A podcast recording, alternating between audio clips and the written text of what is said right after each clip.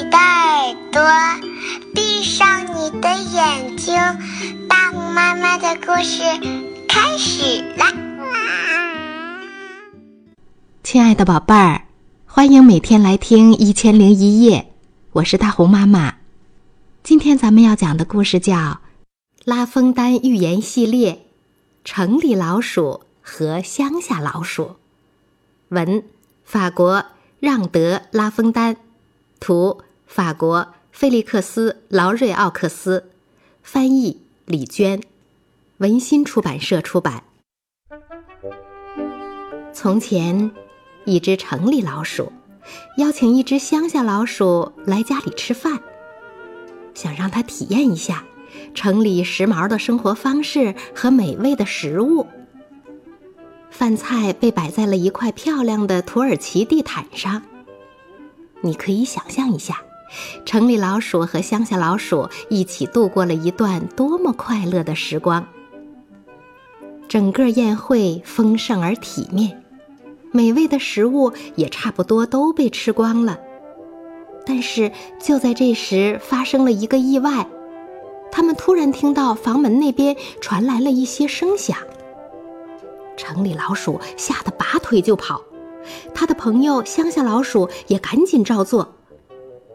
慢慢的，声音消失了，可怕的入侵者终于离开了。老鼠们又返回宴会现场。城里老鼠说：“让我们再来点烧烤吧。”我觉得现在这些已经足够了。乡下老鼠说。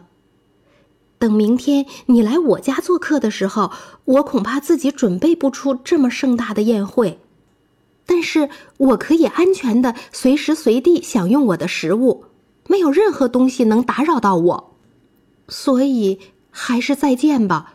我是不会放弃自己悠闲而快乐的生活的，因为我不想每天都生活在恐惧之中。刚才我们讲的故事叫《城里老鼠和乡下老鼠》。这个故事告诉我们，快乐来源于内心的感受，而不是以富贵与贫穷来衡量。我们不用去羡慕别人的生活，接纳自己的不同，也包容别人的不同，就会体会到生活中点点滴滴的快乐。接下来讲的这个故事叫《长腿鹿》。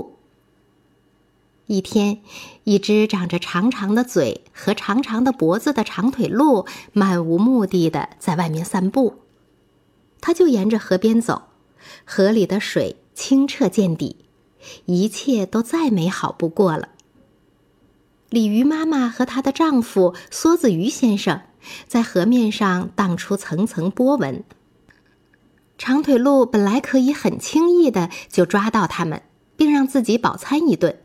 而且开始时，他也是这么想的，并朝它们靠近。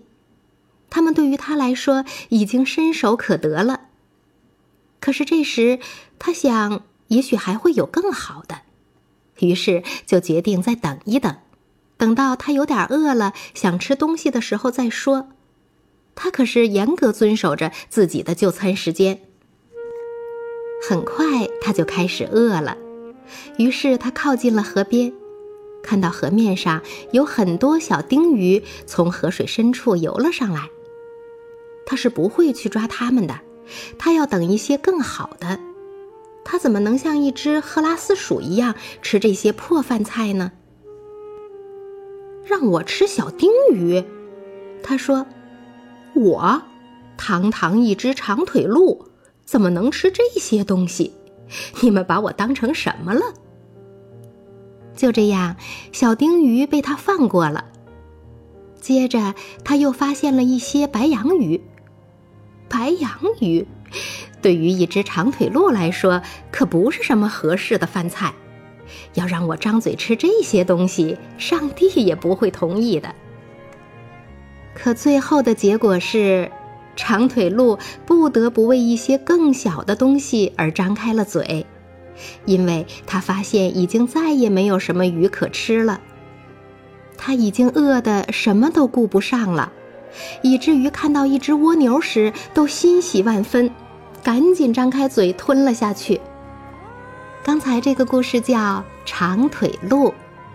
这个故事告诉我们，人不应该过于挑剔，过于苛求或者过于贪婪，反而会一无所得。